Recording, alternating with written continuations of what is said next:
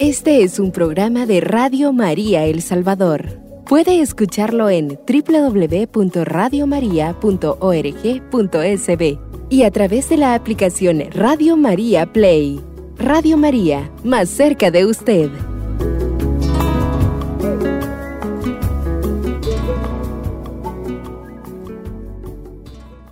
Un saludo de paz y bien a todos los amigos.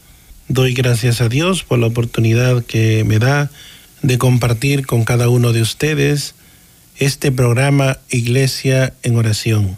Es un programa sobre liturgia y pues hoy vamos a iniciar un estudio sobre la carta apostólica de Sidario de Sideravi.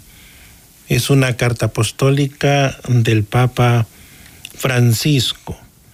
Vamos a hacer una presentación general del documento y pues en algunos programas iremos eh, viendo numeral por numeral de este documento.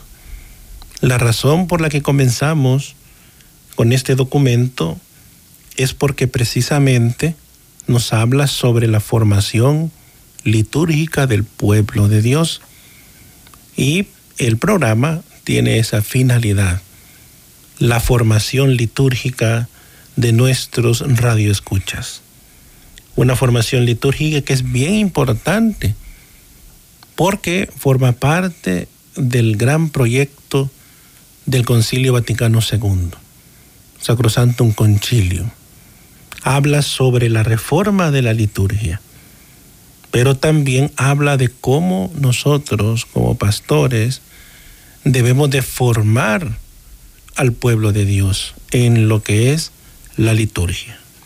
También es importante recordar por qué una carta apostólica sobre la formación litúrgica y precisamente en este año. Pues hay que recordar que el 4 de diciembre estará cumpliendo Sacrosantum Concilium, el primer documento del Concilio Vaticano II, 60 años. Entonces, eh, el Papa ha presentado pues esta carta apostólica recordando ese gran proyecto del Concilio Vaticano II. Entonces, quizás el primer punto de análisis del día de hoy es la naturaleza de esta carta. Es una carta apostólica sobre la liturgia. Ya hay precedentes sobre cartas apostólicas. Podemos, por ejemplo, recordar al Papa Juan Pablo II cuando cumplió 25 años la constitución de la Sagrada Litúrgica, Liturgia, Vicesimus Quintus Annus. Esto fue publicado en el año 1988, cuando se cumplían 25 años de aquel gran documento. También el Papa Juan Pablo II, en el año 1998, saca otra que se llama Dies Domini, diez años después, ¿no? Con los 35 años de la Sacrosantum Concilium, y también para el 40 aniversario de la Constitución, el mismo Papa saca otra que se llama Spiritus et Responsa, sobre la misma aniversario de la Constitución sobre la liturgia en el año 2003. Entonces ahora viene el Papa Francisco, ¿verdad? Y a los 60 años de la Constitución saca esta carta apostólica Desiderio Desideravi. Va en la misma línea de los aniversarios de la Sacrosantum Concilium y precisamente para recordar este gran legado, el poder retomar como proyecto para la iglesia. Recordemos la importancia de Sacrosantum Concilio. Es, la primer, es el primer tema que toca el Concilio Vaticano II. Podemos pensar que pudo haber tocado otro tema, la iglesia, pero no. El primer tema fue la liturgia porque la liturgia tiene una importancia ontológica en la iglesia, porque es en la liturgia donde está la fuente de la gracia, está la fuente de la salvación. Jesús sigue salvando a la humanidad a través de la liturgia. Recordemos que la historia de la salvación no termina con la cruz. Comienza en la cruz, comienza en la Pascua.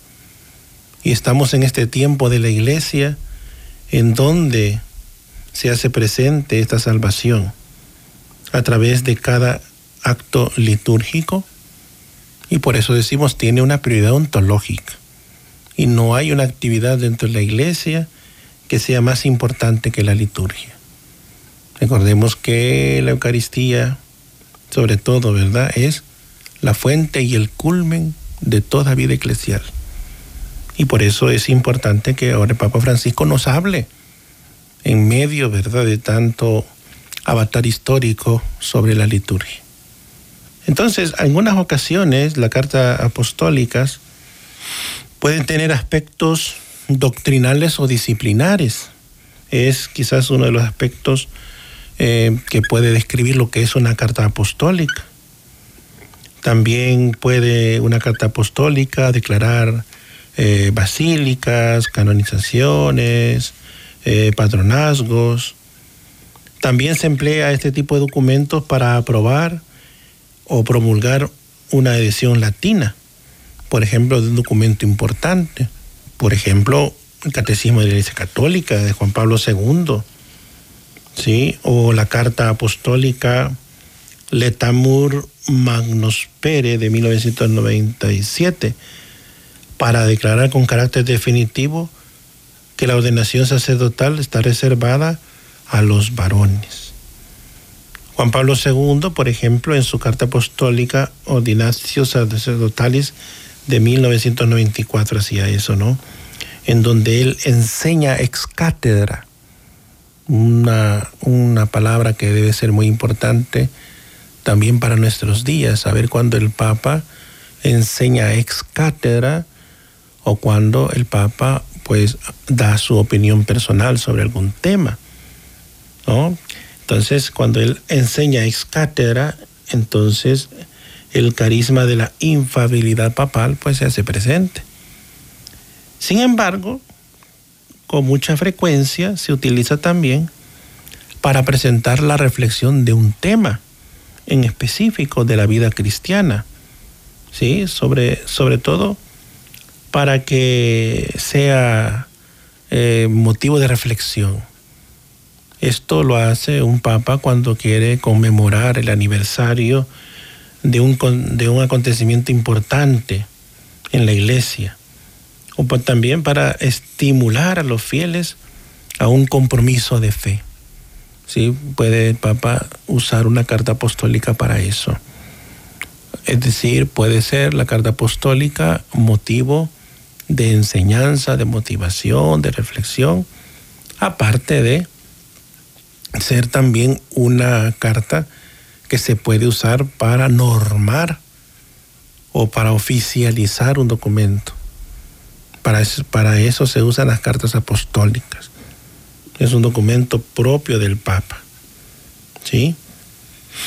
En este último sentido nos sitúa también el comunicado del Dicasterio para el Culto Divino en donde se nos enseña qué es la carta que hoy presenta el Papa Francisco.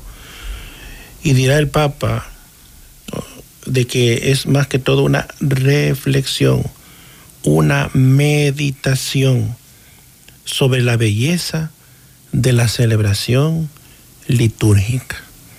Esta palabra belleza, y habrá otra palabra más adelante también para entender el tema de la liturgia es el tema de la verdad. El tema de la verdad y la belleza son dos palabras que nos ayudan, digámoslo así, para reflexionar sobre la naturaleza de la liturgia. El tema de la belleza y de la verdad se puso, digámoslo así, muy de moda con el Papa Benedicto XVI. Él era muy amante de la verdad pero también de la belleza. Él decía, para acceder al misterio lo podemos, saber, lo podemos hacer a través de dos vías, a través de la vía de la belleza y a través de la vía de la verdad. La verdad tiene que ver más con el intelecto y la belleza tiene que ver quizás con una sabiduría del corazón. Porque Dios es la belleza y la verdad plena. Y estos dos aspectos nos ayudan a acceder precisamente al misterio de Dios. Entonces el Papa Francisco está diciendo, la liturgia, ¿sí? tiene que ser accesible al pueblo de Dios. Pero la manera de acceder a esa liturgia de parte del pueblo tiene que ser a través de la belleza sobre la verdad de la liturgia. Es verdad que el dicasterio advierte previamente al mutuo propio tradiciones custodes, es decir, es como una continuidad de lo que hizo el Papa hace algunos días de, de, hacer este mutuo propio en donde él, digamos, regula el tema de la celebración del rito extraordinario, del rito romano, que el Papa Benedicto XVI ciertamente había abierto, ¿no? Como de una manera más eh, accesible a la gente, a los sacerdotes, el celebrar según el rito de 1962, que es el rito preconciliar, digámoslo así. Entonces el Papa vuelve al estado anterior al que tenía Juan Pablo II, en donde el ordinario del lugar regulaba pues los permisos para poder celebrar en este rito. Entonces el Papa hizo un mutuo propio, tradiciones custodes. Entonces esta, carta apostólica, Desiderio Desideravis, como una continuidad de este magisterio, en donde él exhorta a que nosotros formemos al pueblo de Dios, pero lo formemos de manera correcta, lo orientemos, ¿sí? Según la forma en que nosotros celebramos en este tiempo. Entonces se pretende acrecentar la comunión eclesial. Para el Papa es bien, bien importante la comunión. ¿Sí? Que todos tengamos un solo espíritu, tengamos un solo pensar, un solo corazón. La comunión es importantísimo en una iglesia sinodal. Recordémonos que la iglesia es misterio porque proviene de Dios. Es comunión, porque lo que hace que la iglesia sea lo que es es precisamente nuestra comunión con Dios y la comunión entre los bautizados. También la iglesia es misión, porque nace de la misión del Hijo para la misión del Hijo. Entonces, este tema es con este segundo aspecto de la comunión eclesial que es bien importante fomentarlo. Y la liturgia precisamente es ese punto, eh, ese punto objetivo de comunión. Entonces, y esto se traduce conforme a los libros litúrgicos de la Reforma Litúrgica del Concilio Vaticano II. Es decir, la verdadera comunión dentro de la Iglesia en el mundo de hoy es cuando celebramos según los libros del Concilio Vaticano II.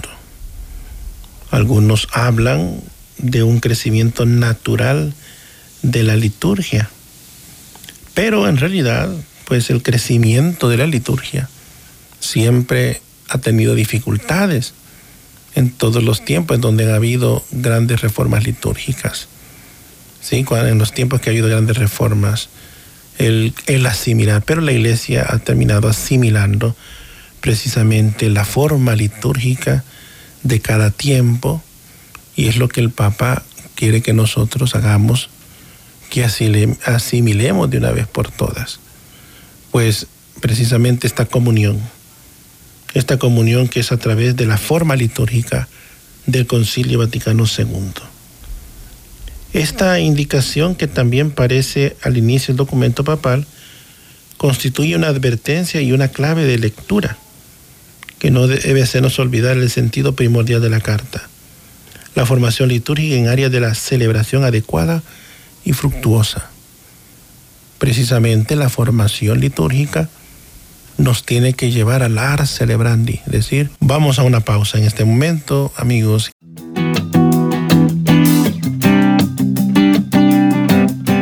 Radio María El Salvador, el podcast, cada vez más cerca de ti.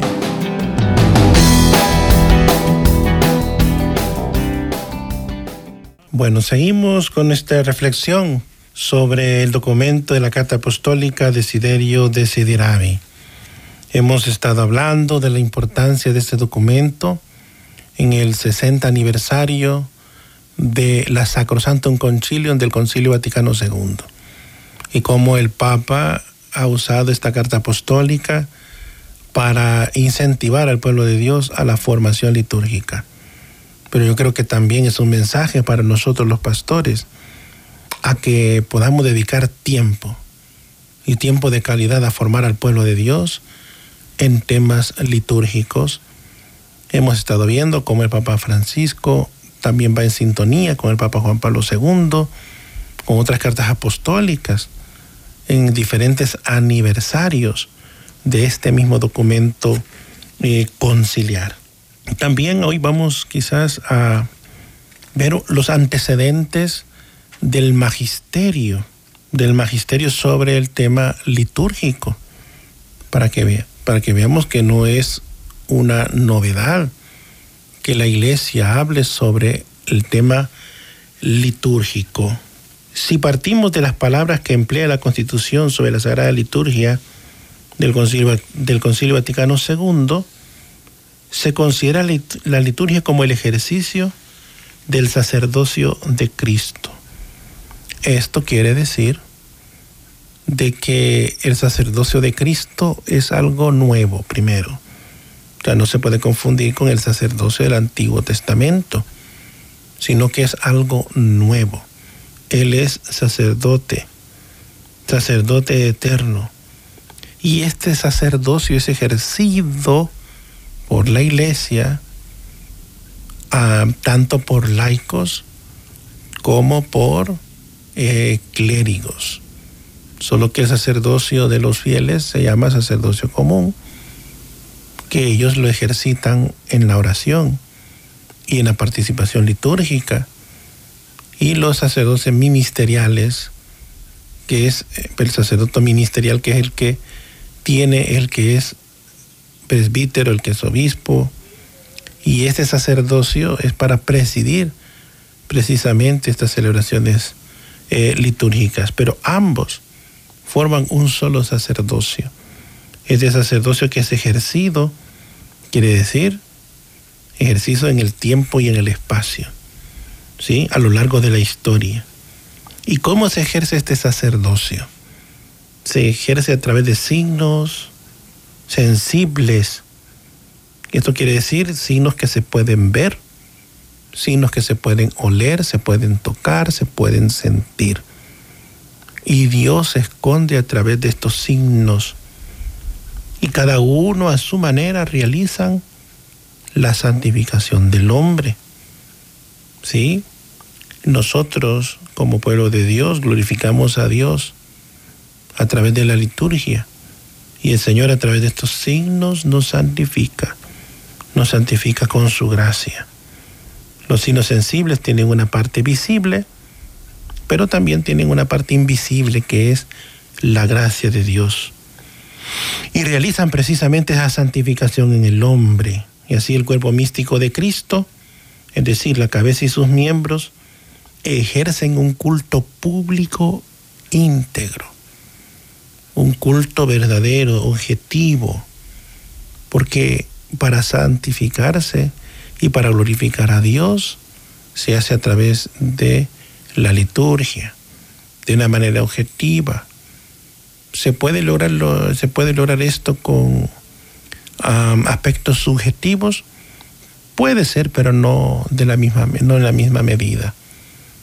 Porque en lo subjetivo quien tiene el protagonismo es el hombre. Y en lo objetivo, que es la liturgia, quien es el que está, digámoslo así, como, como autor principal, es el mismo Dios. Entonces tenemos que afirmar que la liturgia es algo esencial en la iglesia que arranca del mismo Cristo e implica a todos los cristianos. Sí, porque a veces se puede pensar, ¿no? El que celebra la liturgia es el sacerdote, no. Lo celebramos todos. Cada uno ejerce, pues obviamente, una función dentro de la liturgia. Pero en realidad es el pueblo de Dios. La iglesia es el sujeto de la liturgia. Y esto refuerza la idea que decía al principio, ¿no? La importancia ontológica que tiene la liturgia dentro de nosotros. Entonces la importancia de la liturgia en la acción redentora de Jesucristo se hace presente en la misma liturgia, obras y palabras en la vida de la iglesia. Ha provocado que los papas se presten, eh, pues, que presten mucha atención a este tema, la importancia. Concilio Vaticano II dirá cada acto litúrgico es un acontecimiento histórico salvífico es decir, Dios salva, se hace presente Él mismo en cada acto litúrgico. Por eso la, liturgia no es teatro. Esto lo va a decir el Papa en la, en la carta apostólica. No es teatro, no es una escenificación, sino que es precisamente un acto salvífico del mismo Dios. Dios salva hoy a través de la liturgia. Entonces, si intentáramos una descripción detallada de los papas, conociendo obispos y personas señaladas por la Iglesia, que han dicho y hecho con relación a la liturgia, estaríamos escribiendo una larga historia de la liturgia. Pero nosotros nos vamos a fijar brevemente en algunas intervenciones, es decir, en las más importantes, eh, sobre todo realizado por los papas, ¿no? Hasta la actualidad.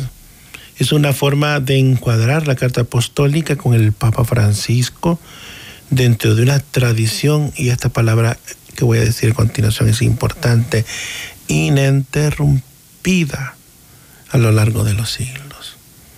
Porque hay una tendencia, digámoslo así, una tendencia errada de pensar de que el Papa Francisco viene a romper con la tradición y no. Lo mismo han dicho del Papa Pablo VI, lo han dicho del Papa Juan Pablo, hoy lo dicen de Francisco, y es una actitud errada, poco católica, ¿no? Y a veces, ¿verdad? En los medios de comunicación es más creíble el youtuber, ¿verdad? Que el mismo Papa. No, no, esto no es así. Entonces, eh, nuestro estudio va en esta línea que veamos cómo el magisterio, eh, por dos mil años que tenemos de historia de la liturgia, es un magisterio ininterrumpido. No hay ruptura. Lo que hay es una hermenéutica de la continuidad. Papa, Francis, Papa Benedicto XVI decía que la hermenéutica de la continuidad es el apreciar la tradición en su justa dimensión y también el progreso tanto del dogma como de la celebración litúrgica también en su justa medida. ¿Sí? Es decir, tradición y continuidad tienen que ir de la mano. Entonces, ese es nuestro objetivo de enmarcar el magisterio del Papa Francisco, magisterio litúrgico. ¿Sí? Entonces, tenemos en primer lugar los escritos del Nuevo Testamento. Tenemos, por ejemplo, la primera carta del apóstol San Pedro, cuando hace alusión al bautismo y a cómo han de vivir los bautizados glorificando a Dios. Tenemos aquí primera de Pedro 12, 12. Ustedes pueden verificar en sus Biblias este texto. Y a través también de múltiples, múltiples formas de fe pone en evidencia la conexión de la lex orandi y lex credendi, primera de Pedro 1.12. Cuando habla de la conexión de lex orandi y lex credendi, quiere decir cómo la iglesia ha creído lo que ha orado primero. ¿Sí? La ley lex orandi quiere decir la ley de la oración es la ley de la fe. Cuando en los concilios, eh, sobre todo de Nicea, Nicea, Constantinopla, eh, y otros también eh, concilios como Éfeso, o el de Calcedonia, ocuparon los credos que los obispos utilizaban en sus liturgias, en sus eucaristías, ¿no? Para poder, para poder descubrir qué es lo que la iglesia creía. Y entonces cuando sale el dogma, una, una declaración dogmática, pero la iglesia primero lo, hace, lo ha celebrado, primero la iglesia lo ha creído y luego lo ha definido. Por eso ese famoso el lema lex orandi, lex credendi. Queremos verificar lo que la iglesia cree, veamos lo que la iglesia ora. Y por eso es importante la comunión en lo litúrgico, no la ambigüedad, sino la comunión. Por supuesto, cuando en los concilios de Nicea, Constantinopla, en donde se atacan las grandes herejías eh, gnósticas, dualistas de ese tiempo, entonces claro, hubo un gran conflicto, pero la iglesia define precisamente su fe desde la comunión litúrgica. Por eso es que es importante hoy tener esta comunión. Entonces, esto ya lo verificamos, hemos dicho, desde el Nuevo Testamento. También podemos encontrar alusiones a la asamblea que se celebra, la sinaxis, ¿no? Primera de Pedro 4, 8, 11. O si no, hablamos de los sacrificios espirituales, Primera de Pedro 2, 5, 9. Ya estamos hablando de un sacerdocio, de los común de los fieles, el ofrecerse como hostias vivas al Señor. Luego podemos aludir al Papa Clemente I, ¿sí? en su carta a los Corintios, aunque aborda un problema de la comunidad cristiana de, una, de esa ciudad, se refiere a varias, en varias ocasiones a la liturgia. A la liturgia. El término aparece ocho veces de forma explícita y no faltan alusiones. El Papa se refiere a la tarea que los obispos y los presbíteros desempeñan en la presidencia de la acción litúrgica. Se debe, y todo lo que se debe realizar con dignidad, ¿sí? con la dignidad de vida. Y también se incluyen alabanzas y oraciones. O sea, son documentos en donde nosotros ya podemos vislumbrar una comunidad cristiana que celebra liturgia.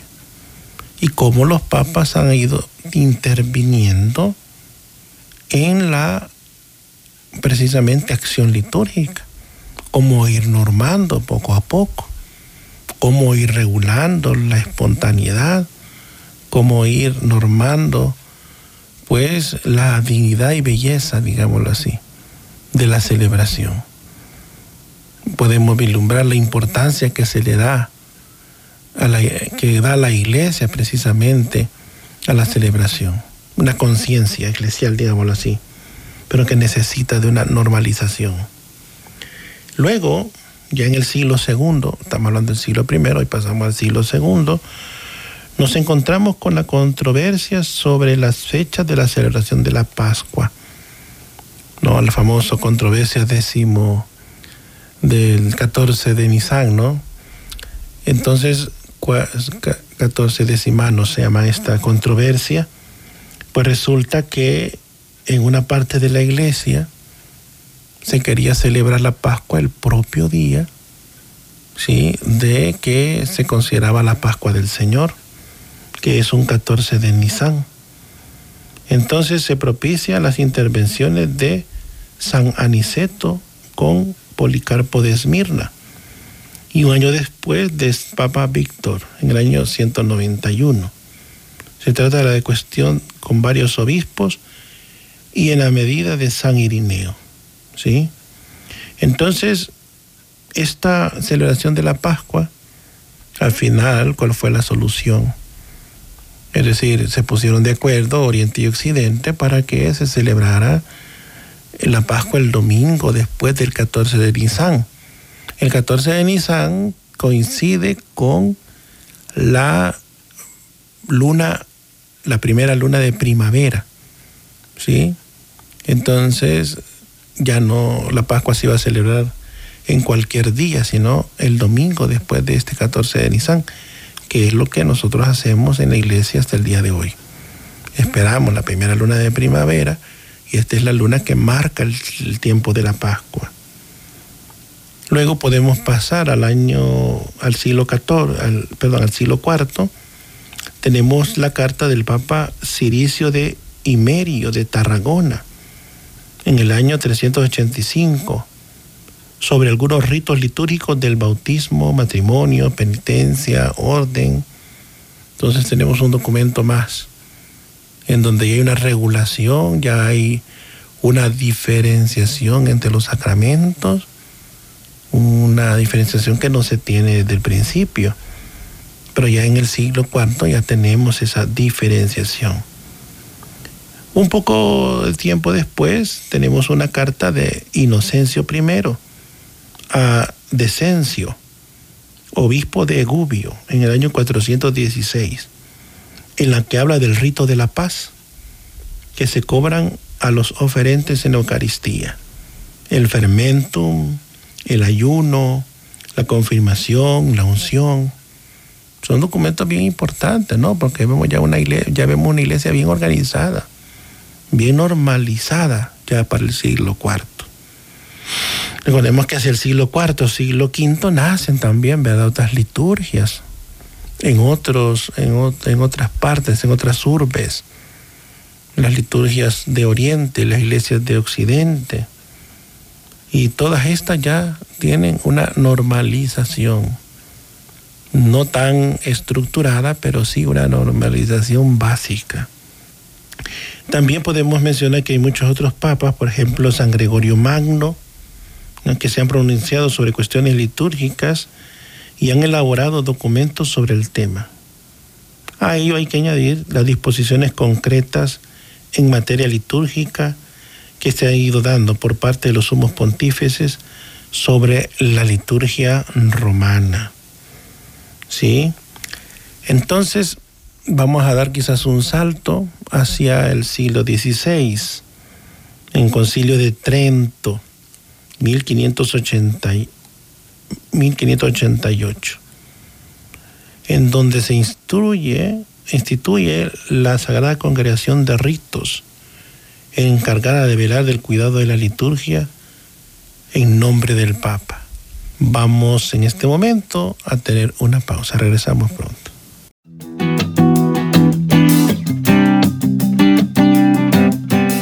Radio María El Salvador, el podcast cada vez más cerca de ti.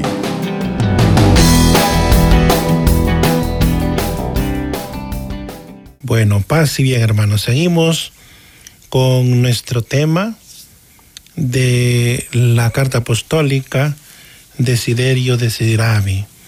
Ah, hemos, hemos estado hablando de la historia de la liturgia, sobre todo la línea de los papas como han ido hablando ellos sobre temas litúrgicos a lo largo de los siglos. Habíamos dicho ya de último sobre el concilio de Trento, cómo nace la Sagrada Congregación de Ritos, que es la encargada de velar por la liturgia, ¿no? que será la que pondrá por obra la reforma litúrgica de Trento.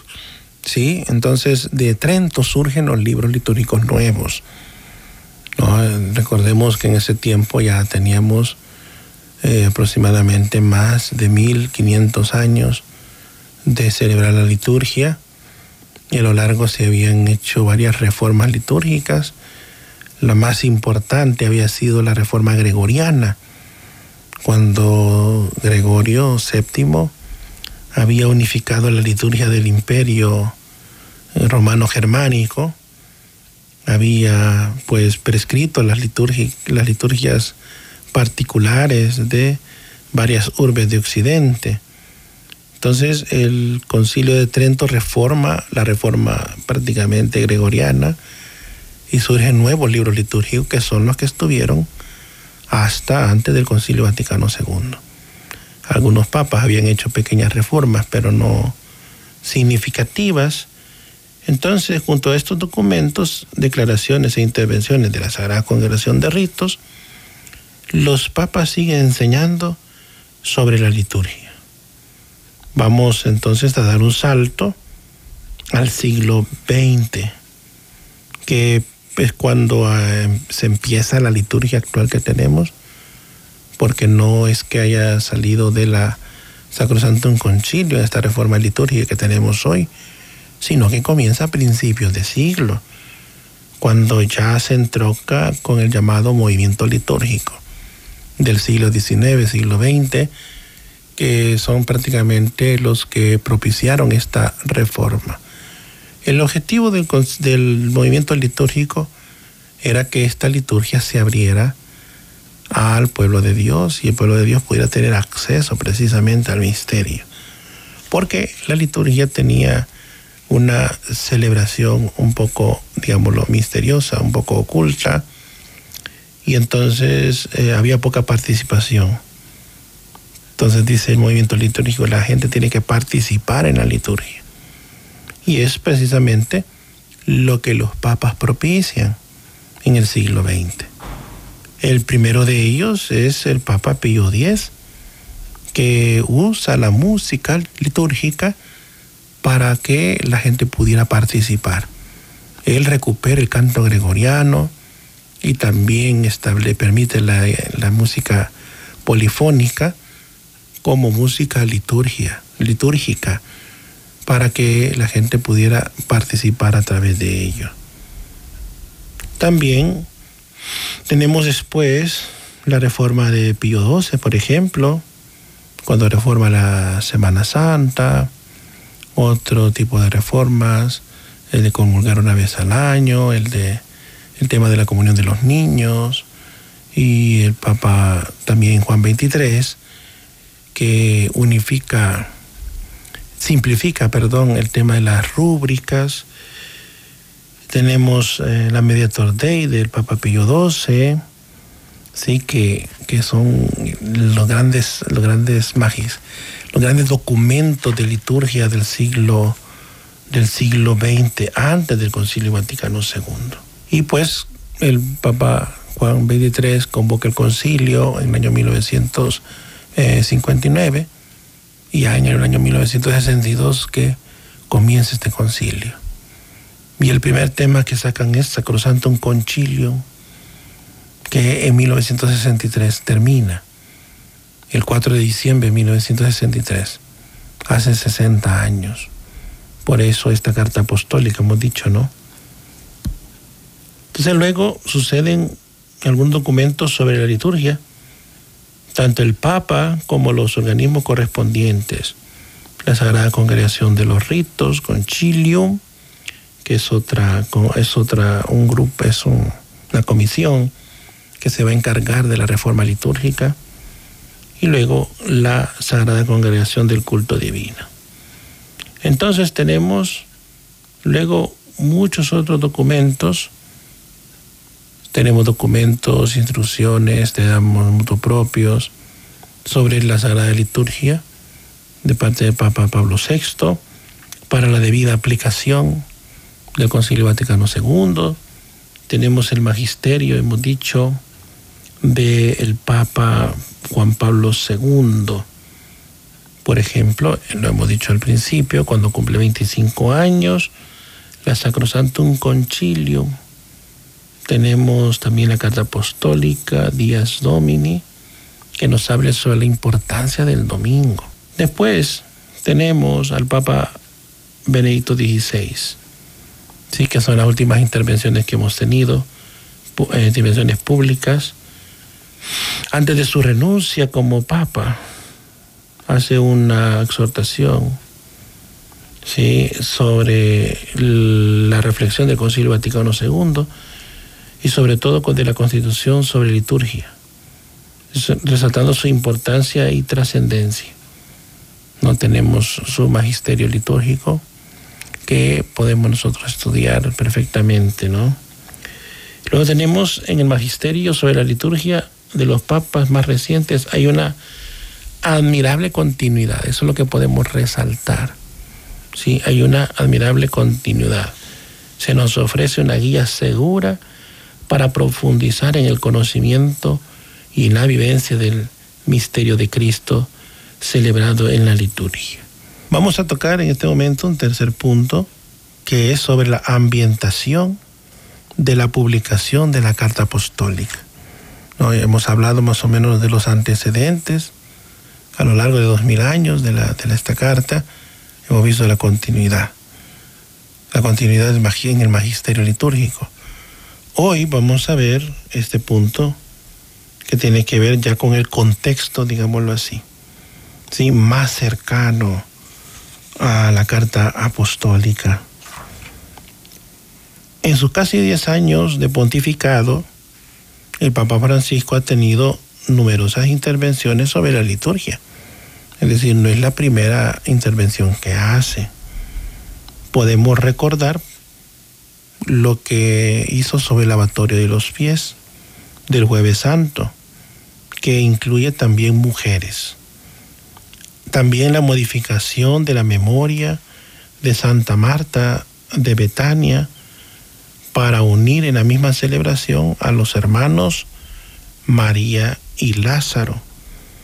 También recordemos cuando eh, pasa la memoria de Santa María Magdalena a hacer una fiesta, ¿no? Y le da el título de Apóstola Apostolorum.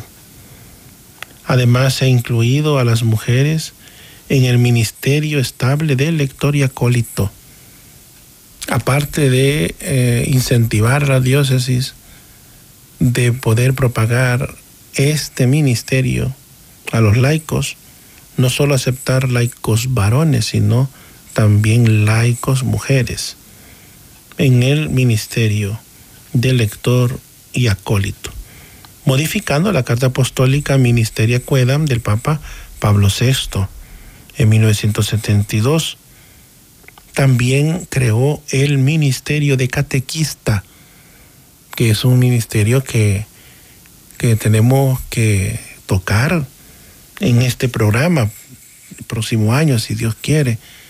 Vamos a tocar en qué consiste este ministerio de catequista, este ministerio de acólito, este ministerio de lector y cómo los laicos pueden participar de él, cómo son un ministerio estable. Pero bueno, eso se lo dejo como una inquietud para próximos programas.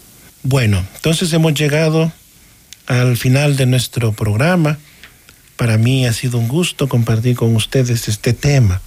Vamos a continuar siempre el mismo tema en el próximo programa. Este es un programa de Radio María El Salvador. Puede escucharlo en www.radiomaria.org.sb y a través de la aplicación Radio María Play. Radio María, más cerca de usted.